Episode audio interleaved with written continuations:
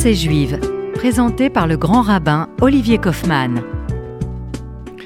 Bonjour chères auditrices et auditeurs de RCJ, un exploit. Je commence à 11h03, je suis à l'heure. Merci à la technique, merci à toute l'équipe. Nous allons euh, ensemble poursuivre nos réflexions, toujours dans le cadre de la transmission, mais avec des déclinaisons euh, euh, différentes, et que je voulais vous livrer ce matin. nous avons souvent parlé ensemble de parentalité, de maternité, de paternité, de filiation naturelle, de filiation spirituelle. Et ce que je voulais aborder avec vous aujourd'hui, c'est la solitude de l'être. Alors je sais bien qu'on va me dire, mais il n'est pas bon que l'homme soit seul, euh, ce qui est écrit noir sur blanc dans le début du livre de la Genèse. Mais pourtant, la solitude, elle est évoquée aussi par le prophète des nations, euh, Bilam, qui dit à propos du peuple d'Israël, lui qui voulait maudire Israël, qui se retrouve à le bénir, Am levadadishkon, c'est un peuple qui euh, résidera seul. Cette solitude, elle est évoquée aussi par euh, le Rav dans son célèbre livre Le croyant solitaire. Alors la solitude, est-ce un élément constitutif de la transmission? Est-ce qu'il faut nécessairement être en binôme pour être au point culminant de la transmission Non pas pour faire l'apologie ou pour euh, ostraciser, stigmatiser euh, le solitaire, il y a véritablement dans cette question la condition humaine. Je ne parle pas du règne animal, je parle bien du règne humain. La solitude de l'être, telle qu'elle est évoquée par euh, le Rav Soloveitchik, euh, qui euh, étudie souvent cette question de manière récurrente, une thématique qui l'obsède, la solitude. Et lorsqu'il évoque, par exemple la fête de Hanouka ou la fête de Purim qui va arriver, eh bien, à chaque fois, il met en exergue euh, le statut de l'individu face à la collectivité. On ne peut pas parler de collectivité sans parler d'individu. Comment agréger les individus sans diluer la singularité de l'être? À travers la question de la solitude, c'est aussi la question de la singularité. On ne peut pas désirer transmettre si on fait fi de la singularité de notre interlocuteur. Euh, il n'y a pas un modèle unique d'élève. Il n'y a pas l'élève modèle, comme on l'entend souvent. Bien au contraire. Il y a une diversité, une multiplicité euh, de nos... Euh, de nos élèves, et nous avons tous à un moment donné un statut d'enseignant ou d'élève. ce n'est pas statique, c'est dynamique. Et on a toujours à apprendre quelque chose. Rappelez-vous les maximes des pères. Si quelqu'un vous apprend non pas un chapitre, mais voir une lettre, eh bien, il est déjà votre enseignant. Nous sommes tous et toutes redevables d'un enseignement reçu non pas juste par nos parents ou par nos enseignants, mais par un être que nous croisons dans notre vie. Combien d'enseignements avons-nous reçus? Le roi David lui-même, dans ses psaumes, met en avant euh, la qualité des enseignements qu'il a pu recevoir de chacun de ses interlocuteurs. Le Rav Soloveitchik euh, arrive à une forme de conclusion en évoquant euh, l'idée suivante. Le judaïsme, dit-il, a compris l'importance à accorder à une atmosphère, certes vécue dans un cadre collectif, mais une atmosphère qui soit capable d'accueillir et d'intégrer l'individu le plus solitaire possible, voire même euh, celui qui serait resté un peu sauvage. Combien il est difficile dans nos familles, dans nos groupes communautaires, d'intégrer, je dirais même dans les mouvements de jeunesse, d'intégrer ceux qui sont quelque peu atypiques, singuliers, qui cherchent parfois à complexifier, à intellectualiser. La facilité, c'est de les mettre de côté. La facilité, c'est de les exclure. La difficulté et le défi, c'est d'intégrer l'autre dans sa complexité, dans sa différence. Voilà le défi qui nous est adressé en termes d'éducation. Que l'on soit dans les mouvements de jeunesse, que l'on soit dans nos familles, dans les établissements scolaires, il n'y a pas un individu qui doit nous échapper. Force est de constater que le défi est difficile à relever. Mais la transmission n'est-elle pas au cœur de nos, préoccupations dans le judaïsme? La transmission n'est-elle pas au cœur euh, de tous les travaux réalisés euh, par les cadres communautaires, par les cadres de mouvements de jeunesse? Une question qui a été encore posée récemment dans le cadre du centième anniversaire des scouts, des EI. Ce sont toutes ces questions qui doivent être posées, que l'on soit scout ou pas du reste, que l'on soit membre ou pas du mouvement de jeunesse, quel que soit notre âge, quel que soit le statut que nous occupons dans nos familles ou dans nos associations ou dans notre société. Le Rav Soloveitchik poursuit, euh, et je le reprends, euh, en disant que l'individu, c'est celui qui est meyuchad, qui est particulier. Dans meyuchad, vous avez cette résonance de yachid, unique, l'unicité. Si nous disons à chaque fois que nous avons une parcelle de divinité, c'est tout simplement pour rappeler que nous sommes à la fois à l'image de Dieu, mais être à l'image de Dieu, c'est précisément être chacun différent. C'est cette différence-là qui nous honore aussi. Meyuchad, Yachid, Yichud, Yichidut, tous ces mots qui nous parlent d'isolement, d'échange privilégié, un être différent et singulier. Mais d'autre part, dit le Rav Soloveitchik, après avoir appréhendé l'être dans sa solitude, le judaïsme ne fait pas l'économie de la collectivité. Cette atmosphère dont je parlais il y a quelques instants est rappelée par le Rav Soloveitchik, une atmosphère collective capable d'agréger sans diluer les singularités des uns et des autres. Pour le judaïsme, il y a la contradiction, le débat contradictoire qui permet à chacun, à un moment donné, de se sentir considéré et de pouvoir aussi être le réceptacle idéal de la transmission. Si l'autre entend, si l'autre euh, reçoit, vous reçoit comme quelqu'un capable de l'intégrer malgré ses différences, alors il sera plus enclin à vous écouter et à recevoir vos enseignements. Le juif doit se sentir prédisposé à la fois à la solitude, c'est hélas aussi le destin du peuple juif, d'avoir euh, des brebis égarées, de lui-même avoir parfois des égarements dans le désert, ou dans d'autres périodes difficiles de notre histoire, histoire moyenâgeuse ou contemporaine. Mais c'est aussi parfois, parce que nous sommes seuls, que nous pouvons saisir, dit-il, dit toujours le Rav Soloveitchik, le moment, l'époque, l'événement, la saison unique pour retrouver les autres parce que nous sommes seuls, nous sommes peut-être parfois, non pas repliés sur nous-mêmes, mais capables de mieux retrouver les autres. Et c'est cette euh, oscillation entre solitude, voire parfois, hélas, isolement, et retrouvailles avec les autres. Vous aurez donc compris qu'il y a ici euh, quelque chose de très fort. La réalité telle qu'elle est présentée par le Rav nous donne une présentation du monde, voire même une dialectique juive, qui euh, ne peut pas se déconnecter des conflits qui sont liés parfois à l'opposition entre l'individu et ses droits individuels et les droits de la collectivité qui parfois sont en conflit. Et c'est ce que nous vivons aujourd'hui dans notre société. C'est à chaque fois comment préserver les droits les plus élémentaires des uns pour ne pas effacer les droits de la société et de la collectivité. Nous allons nous retrouver dans quelques instants après une pause rafraîchissante. A tout de suite.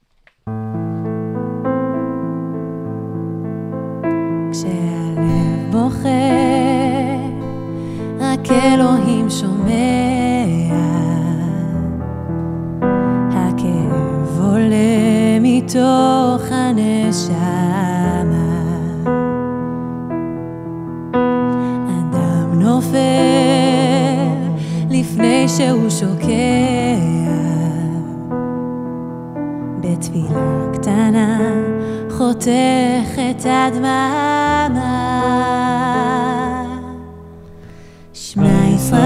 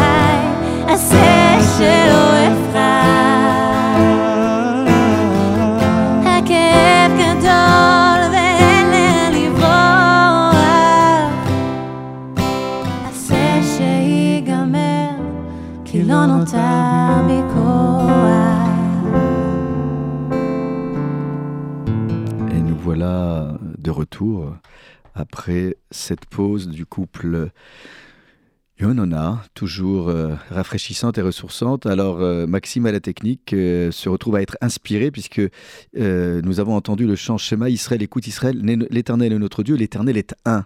Et c'est sur cette unicité sur laquelle je vous avais interpellé il y a quelques instants, cette unicité de Dieu qu'on doit retrouver en chacun de nous. Parce que à quoi bon dire que nous sommes à l'image de Dieu si nous ne cultivons pas la singularité de l'être La singularité de l'être est véhiculée par cette notion de solitude. Alors, Bien évidemment, je ne fais pas l'apologie de la solitude et de rester complètement euh, euh, en autarcie euh, ou replié dans une retraite quasi monacale. Mais parfois, certains d'entre nous, et je m'y inclus, euh, nous qui sommes parfois souvent trop exposés euh, publiquement parlant, nous aurions peut-être euh, à nous retrouver avec nous-mêmes pour mieux redescendre les pieds sur terre. Euh, Rappelez-vous cette phrase que j'aime euh, évoquer. Quand le peuple d'Israël, le peuple, la collectivité, s'adonne euh, avec frénésie euh, au culte du veau d'or, vous avez de l'autre côté Moïse qui est seul, seul avec Dieu. Mais cette solitude, elle est ressourçante, elle est productive, puisque ça va nous donner l'étape de la loi et, la Torah écrite et la Torah orale. Mais il n'en reste pas moins qu'à un moment donné, il faut que Moïse redescende. Redescende sur terre, si je peux m'exprimer ainsi. Et quand Dieu lui dit, l'air raide, va, descend, Kishichet amecha, car ton peuple s'est corrompu, on peut s'étonner euh, euh, d'une forme de redondance. Euh, si il lui aurait dit descend, cela aurait suffi. S'il euh, Dieu s'était exprimé en lui disant va, cela aurait suffi aussi. Mais va et descend, euh, nous avons du mal à comprendre. Et c'est ce que Rachi euh, dénote en termes de difficulté. Dans son commentaire à propos de cette expression, il comprend les choses suivantes. Va, c'est pour, bien évidemment, redescendre du haut de la montagne du Sinaï, mais descend, ce n'est pas pour descendre de la montagne, puisqu'il l'a déjà évoqué à travers le verbe voir, avec le verbe aller, pardon, mais c'est, euh, d'une certaine manière, lui intimer l'ordre, pour reprendre les termes de Rachi, Red Migdoulatra, descends de ta grandeur. En somme, ce que Dieu dit à Moïse, c'est descends de ton piédestal. Parce que la solitude, parfois à outrance, nous donne euh, l'impression d'être au-dessus des autres. Mais la solitude que j'ai évoquée il y a quelques instants est aussi nécessaire pour mieux, parfois, paradoxalement, reprendre pied sur terre. Et c'est cette ambivalence euh, qui est évoquée par euh, euh, le Rav Soloveitchik que j'ai cité il y a quelques instants. Alors, cette solitude, elle est au cœur, disais-je, de la réflexion du Rav Soloveitchik, qui euh, va jusqu'à dire euh, que la clé de compréhension de l'identité individuelle doit passer par la compréhension, l'appréhension d'une construction personnelle. En fait, la solitude, ce n'est pas juste pour être seul, c'est pour permettre à l'autre aussi de se construire ou de se reconstruire personnellement, une forme d'épanouissement personnel. Il va même jusqu'à dire que le fondement de cette providence euh, que nous appelons Ashgaha va même jusqu'à se transformer en un commandement euh, palpable qui ferait partie des obligations de l'individu. Je m'explique. L'humain serait obligé d'élargir, de permettre à cette providence individuelle, ce qu'on appelle Ashgaha Pratit, euh, de l'élargir pour l'intensifier, et en intensifiant cette providence individuelle, il pourrait euh, nous amener vers la providence collective, la Ashgaha Klalit. Et ce qui veut dire, ce qui voudrait dire que en tant qu'individu, l'homme doit se sentir responsable de la collectivité. Tout dépend de lui. Tout est entre ses mains. Nous ne pouvons pas nous déresponsabiliser face à la collectivité. La collectivité ne peut pas tout pour nous, mais nous, nous pouvons beaucoup pour la société et la collectivité. Quand un homme est capable, de par sa solitude, à façonner son être en tant que, et là je reprends l'expression qui est chère aux yeux de Rav Ish Elohim, en tant que être divin, un peu comme on disait à propos d'Abraham, le prince de Dieu. Nous sommes tous des princes et des princesses de Dieu. Pas pour imposer, pas pour euh, euh, embrigader, non, tout simplement pour incarner, pour être habité de valeurs qui font donc honneur non pas juste à l'humanité, mais au judaïsme que nous représentons. Et là, à partir de cette réflexion, nous nous arrêtons d'être des individus, mais nous devenons des êtres sociaux. C'est-à-dire que nous sommes capables euh, d'être euh, au cœur de la société humaine. Alors, là encore, euh, pour le Rav Soloveitchik, l'individu recèle en lui des potentialités, euh, des prédispositions qui vont lui permettre euh, euh, d'avancer, de se construire, mais de construire aussi l'autre. C'est la rencontre avec l'autre, c'est la rencontre avec la collectivité qui nous permet justement de faire en sorte que cette transmission nous permette non pas juste d'enrichir l'autre, mais de nous enrichir. Et c'est ça la force du judaïsme, c'est de nous dire l'ilmod ou l'elamed. Si vous voyez bien les racines du verbe enseigner, c'est à la fois le verbe enseigner, mais le verbe étudier. C'est-à-dire que quand j'enseigne, je n'ai pas juste l'impression d'enseigner, mais je reçois. Et il en va de même pour notre élève qui peut être aussi le cours d'un instant, d'une minute, notre enseignant. Ce sont toutes ces choses-là qui nous permettent de mettre en avant à la fois notre individualité et euh, mettre en avant euh, euh, la collectivité. Vous aurez donc compris que ici, il y a assurément, assurément des notions qui nous permettent euh, à la fois de gérer notre solitude et à la fois de gérer notre lien avec la société. Être solitaire, vous l'aurez donc compris, n'est pas nécessairement s'isoler du reste du monde. Je peux. Et l'exemple le plus probant, regardez bien, nous sommes tous ensemble à la synagogue ou dans un office collectif, nous chantons ensemble, nous partageons euh, une forme de euh, réactivité, de proactivité, d'interactivité entre l'officiant et l'assemblée. L'officiant est pourtant seul, mais il est interactif avec la collectivité. Mais par contre, le point culminant, ce qu'on appelle en fait la vraie prière, la vraie tefila, c'est la Hamida, c'est la prière dite debout silencieusement. Et là, paradoxalement, alors que nous sommes tous ensemble, là, nous sommes tous seuls. On ne doit pas déranger notre voisin. On doit articuler les mots sur que aucun son ne soit émis. C'est pas qu'on murmure. Le moindre murmure pourrait déranger notre voisin. Donc on est seul dans une intimité et dans une solitude qui est euh, qui contraste avec euh, voilà la collectivité. On peut être 100 personnes dans la synagogue et à un moment donné, on est tout seul. On fait fi de ce qu'il y a autour de nous. Ce qu'on appelle les quatre amotes, les quatre coudées du périmètre d'intimité que je viens de nouer avec la transcendance. C'est un lien exclusif. Je ne peux pas parler avec mon voisin. Je suis seul et pourtant, je ne suis pas seul puisqu'il y a plein de gens autour de moi. Et vous voyez, quand je fais trois pas en arrière, Adonai Sefatai Tiftar, pour reprendre le texte qui introduit cette Amidas, cette position debout, texte euh, chanté par le roi David, mon maître, Sefatai Tiftar, tu ouvriras mes lèvres. Et je fais trois pas en avant. Ou euh, et ma bouche racontera tes louanges. En somme, là encore, je fais trois pas en arrière pour mieux me plonger dans une forme d'immersion, de cinquième dimension, où là je suis devenu ou redevenu un être solitaire parce que je suis seul avec Dieu. Il faudra que je refasse trois pas en arrière et trois pas en avant à la fin de la Hamida pour revenir et retrouver les autres. Et vous voyez, la répétition de la Hamida, cette fois-ci, elle est collective. Donc on, a, on alterne entre l'individualité et la collectivité, même au cœur de la liturgie. La liturgie, donc, incarne précisément cette oscillation entre solitude et retrouvailles. Le judaïsme est fait d'alternance.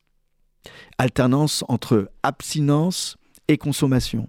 Et c'est cette alternance qui nous permet à chaque fois de mieux nous retrouver pour mieux, en second temps, retrouver les autres. Voilà comment la transmission n'est pas juste une question euh, de relation euh, verticale, mais est aussi une question de relation horizontale. Mes chers amis, c'est tout cela que nous devons avoir à l'esprit lorsqu'on s'adresse à autrui. Il y a tant de choses à dire à propos de l'individu qui met en avant sa singularité face au monde. Ce sont toutes ces choses-là qui sont évoquées aussi dans le texte du Rav Soloveitchik que nous reverrons dans le cadre d'une autre émission qui s'intitule Mima Amakim, à partir des profondeurs, pour mieux raisonner avec ce psaume du roi David, des profondeurs de l'abîme, je t'invite, je t'invoque, ô éternel. Là, il n'y a pas plus solitaire qu'un tel moment. Quand je suis au cœur de l'abîme, a priori, au cœur de l'abîme, on se retrouve souvent seul. Rares sont les cas où on est euh, tout un groupe à être au cœur de l'abîme, heureusement pour nous. Et c'est là encore ce que veut évoquer le Rav Soloveitchik. Dans sa rencontre au monde, l'homme euh, interpelle et questionne le monde. Mais pour l'interpeller, il met en avant son individualité. Il va perdre peut-être un temps de silence pour retrouver la clameur et le tumulte de la collectivité. Ce sont toutes ces choses-là que nous retrouverons en profondeur lors d'une prochaine émission. Je vous souhaite un très bon Shabbat, Shabbat Shalom, qui vous permette à la fois de mieux vous retrouver avec vous-même et de retrouver vos proches autour de la table shabbatique. Shabbat Shalom. À très vite. Au revoir.